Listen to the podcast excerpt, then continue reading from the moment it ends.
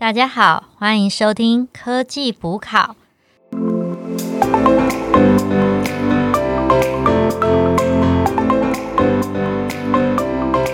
我是主持人 Anna。大家好，我是 Alicia。大家好，我是 Alan。那上一集我们讲到自驾车的应用，这一集我们要再讲一个蛮特别的 AI 应用，就是新闻跟写作。哎、我对这个超级无敌好奇的耶，因为现在不是听说就很多像是新闻啊，或者是甚至像小说那种都都可以用 AI 帮忙写出来嘛？对啊，很厉害啊！而且像什么，上次我哎、不知道你们还记不记得，我之前有介绍 Open AI 的 GPT Dash 三，它也是今年的时候又产生了一个更棒、更改善的文字产生器，可以帮你写报告。啊，对对对对对，就上次我们说要请他帮我们写那个工作记录簿工作周，报 感觉这样很酷哎。那变成说，这样以后他其实搞不好就可以，比如说在至少在以媒体来讲话，在文字记者的比例就可以做一些下降哎。对，它其实现在是有分，就是关于 AI 的应用，它有分自动化写作，就是就有点像我们之前讲的自驾车有这种 Level Five，全部都自动化。然后另外一种就是辅助写作，然后甚至还有一种就是用感测器写作的。那我们先来介绍一下什么是自动化写作。你们可以猜一下自动化写作是干嘛吗？自动化写作就是你想写什么就帮你写出来嘛，没有什么乱讲。不过我觉得它应该没那么神啦。那反正其实刚开始的时候，像财经新闻啊，它不是都是直接讲那个什么 EPS 啊，或者是体育新闻这种快讯啊、短讯啊，其实是在自动化写作是比较有广泛的应用，因为它很好结构化，所以它很容易去产出一篇呃 AI 制作的文章。但是比较 special 的是说，慢慢的 AI 在新闻跟写作的应用上面，它已经拓展到说，它可以帮忙选题目。它收集了很多资料，它会选出有趣的题目，还可以当编辑的，对，除了当记者之外，他可以当编辑。没错，所以它还可以帮忙写稿校对。所以现在的题材啊，它已经不只在局限于说体育跟财经哦，它还可以拓展到灾难、犯罪、选举。这么强，对啊，那其实我蛮好奇，说它应该是会有一些应用或故事。我记得好像在书中有讲到说，像是美联社啊、腾讯啊，他们都已经开始用所谓的人工智能处理一些，像刚刚安娜讲的，就是说可能在体育跟财经那一方面，然后去生成一些新闻稿。那可能他们自己有做一个小小的机器人，然后去比如说把定时去用爬虫的方式，然后在公开资讯观测站，然后把一些呃公开财报或是一些公开数据抓下来之后，就把它自动弄成一个财报，然后方便他们的读者去做一个阅读。哎，Alan，我记得你有特别研究了一下书中举的这个例子，你可不可以帮我们分享一下？我稍微查一下，其实早在二零一三年，美联社他就开始用 AI 在写体育和哦，就是财刚刚经阿丽莎讲的美联社嘛，嗯，对，那美联社是美国的那个新闻的那个，不是台湾卖杂货的那个美联社，美联社 保雅，难怪我刚刚觉得好熟哦，有点有点熟悉的名字。你去楼下买口罩的时候会遇到。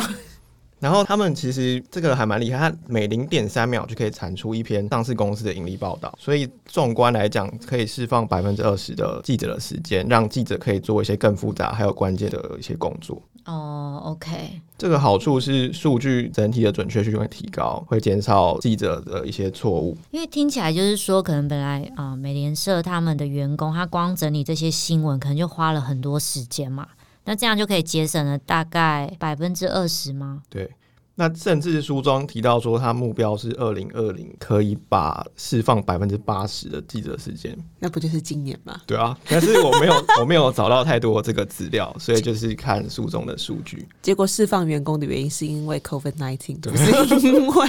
不是因为这个。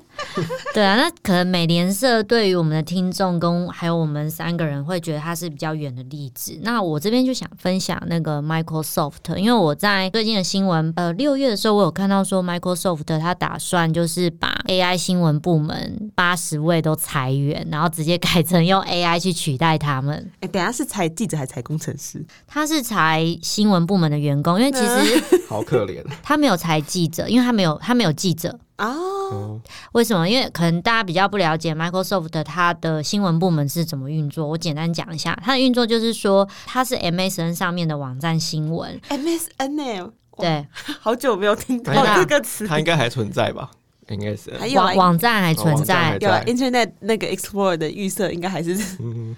那但是他网站上面的新闻都不是他自己写的，他其实是华盛顿邮报或者 New York Times，他是其实从各个就是世界有名的媒体，他去把他们的新闻收集起来，然后再去做摘选。哦，他就我知道他是不是就是等于说他可能跟他们谈好之后用 API 串一串，每天爬下来这样子。嗯，对，所以他其实。可是他的新闻是服务有超过一千多家的企业，嗯，所以他在呈现这些内容的时候，他还是必须要做一些编辑跟选取。嗯，那他以前的时候，他其实有用 AI，但是他是用那种半自动化，他可能就是让 AI 先确认一下说，哦，我收集到这些资料是不是最近最新的，然后他是跟最近的议题上面会大家比较有兴趣，他会做一个初步的鉴定。哦，但他现在很恐怖，他现在是连最后的审核、编辑班，这都是由那八十位员工进行的事情。因为说怕有时候你收取到的内容有新三社啊，或者是说政治不正确啊，对啊，或者是说这些可能或是会被告啊，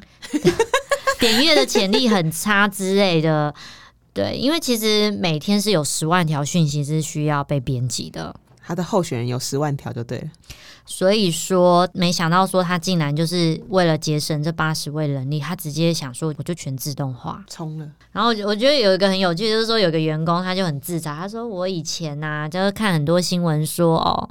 ，AI 它可能会怎么样的取代，就是关于这样编辑人员，没想到真的就在六月他要被取代了。亲身见证呢，我天哪！对啊，有有一些员工也蛮看衰，他就说，他就说像气飞生气气，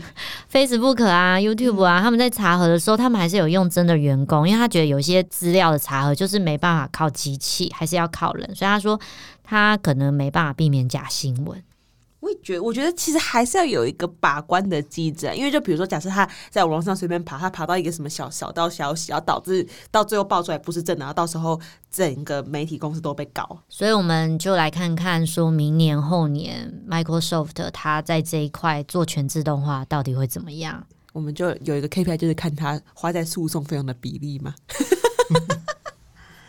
笑死！不过我是觉得这样子的确是还蛮强啊，就变成是说，就是有很大一部分，因为据我所知，在记者他们光在收集素材啊，还有在整理这方面，其实花了很很多的功夫，所以说其实可以在辅助写作他们的部分的话，我觉得其实会蛮有帮助的。对，所以其实刚刚讲的是全自动化写作嘛，那第二种就是辅助写作。那辅助写作，我觉得也不用解释，大家一定一听就懂，其实就是人工智慧跟记者人机联姻。哇，联姻跟鬼恋啊，不是 对，所以演算法它来分析资料，然后它去找一些有趣的故事跟线索，然后再由记者他去进一步的去挖掘这些内容，然后处理它背后的故事，然后真正的有一篇报道。那其实，哎，阿丽莎，你可以帮我们再补充一下，说辅助写作它可能是分哪几种？我之前有看到，其实最直观的一种就是大家讲讲到的语音辨识啦，因为可能像以往记者，他去采访怎样，他一定是嘟一个麦克风，然后旁边收音，然后录音起来回去再慢慢写啊。可现在哪有那么多时间呢、那就变成说，如果说我有一个语音辨识的话，我就可以直接把它转成文字，我到时候就直接过稿就很快啦。因为其实你看哦，假设阿丽莎今天访问我们录音就花了三个小时，然后结果她还要再花另外三个小时把它逐字写出来，这有可能吗？而且不可能三小时是逐字写出来，她可能要花六个小时。这样一天就没了耶，这样光是处理一条新闻，这样一天就没，不会觉得很没有效率吗？对啊，所以如果有语音辨识的话，他可能五分钟就把这个逐字万言稿就直接生产出来了，整个帮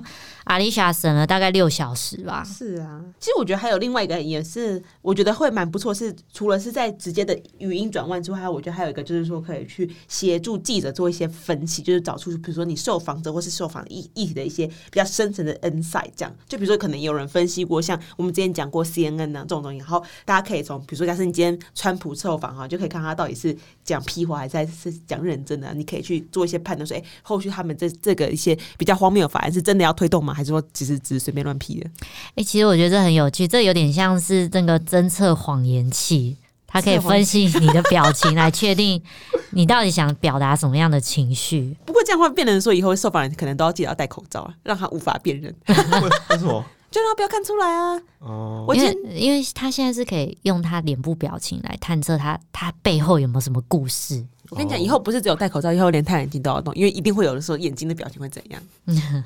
哎、这很没，这很恐怖呢。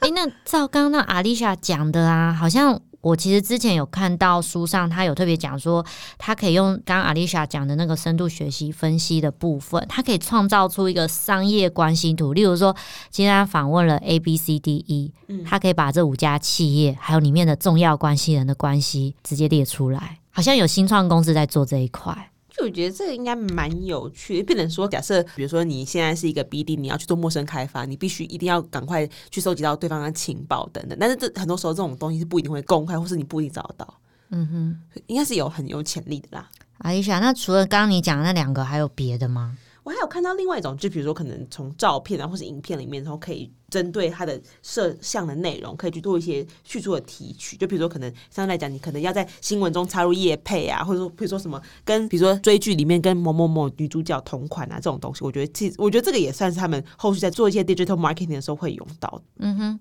哎，我看书中是有讲到一个一个新创公司叫 Webz 吧，We Webz。对啊，OK，这是一个以色列的新创公司哦。你有查哦？有，我有我有看到这个，蛮有趣的。是因为我们现在新闻不是非常多嘛？那有时候眼花缭乱，也不知道要看什么，所以使用者的诉求变成从获得新闻变成追求快速了解。所以这个公司它推出的这个服务呢，是可以帮助我们去搜索新闻的关键段落，然后自动产出一些短片或是简要的图片，让我们快速去了解这些新闻的重点。快速就就也就是说，快速产出懒人包吗？对，非常有效。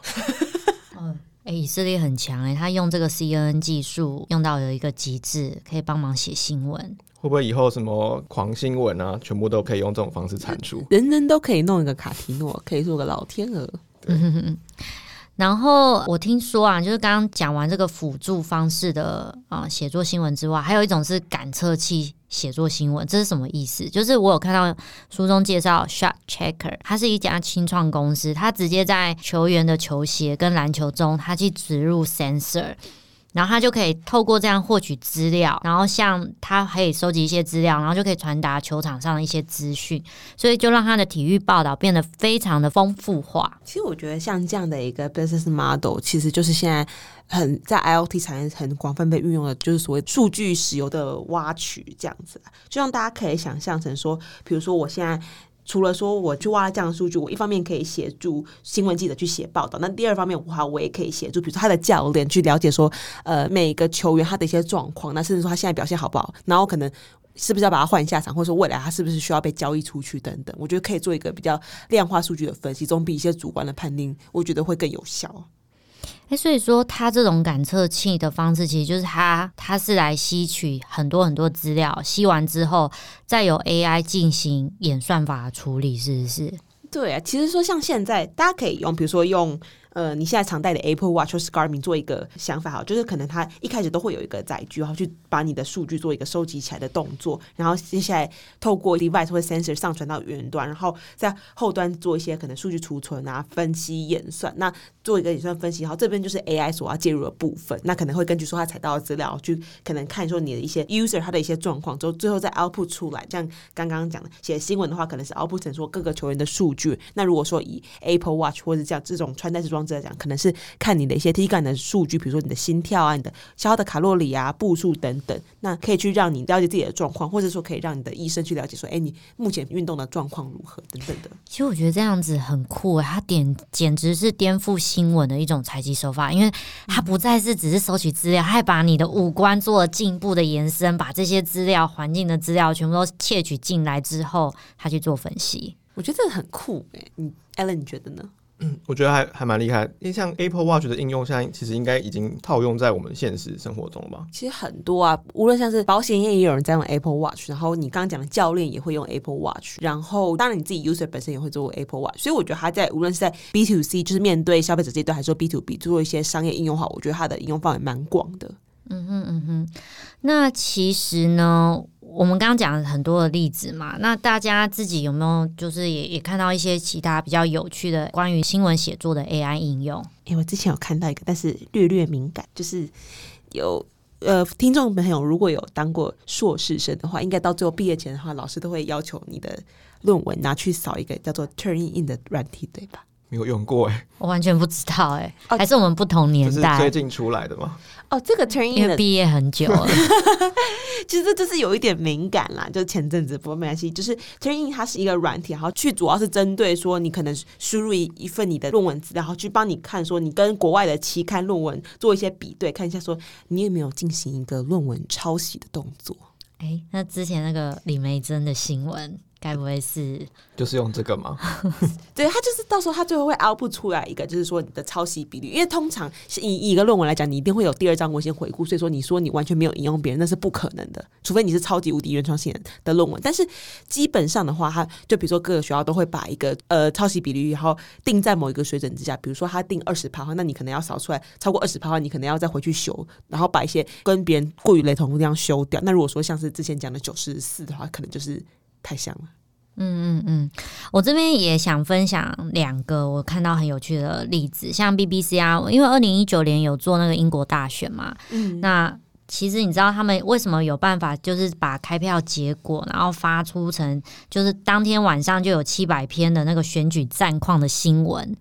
它其实就是用 AI。因为 AI 去彻夜、去跟进每个选区的开票结果，因为其实真正使用人力，你是不可能在晚上马上追踪到最新的开票结果。而且变成说回报数字也不知道是不是正确的。对，然后第二个应用我觉得比较特别是说，因为我就无聊，我就想说这很红哦，那我就上网查一下 AI writer，然后我就找到一个网站叫做 AI article generator，它叫做 AI writer，然后它可以帮忙你做研究，然后做写作，然后它的收费是这样，它先给你七天的 free trial，如果你喜欢的话，然后还有分说，假设你一个月你只会翻到四十篇，你只需要四十篇，它就收十七美金。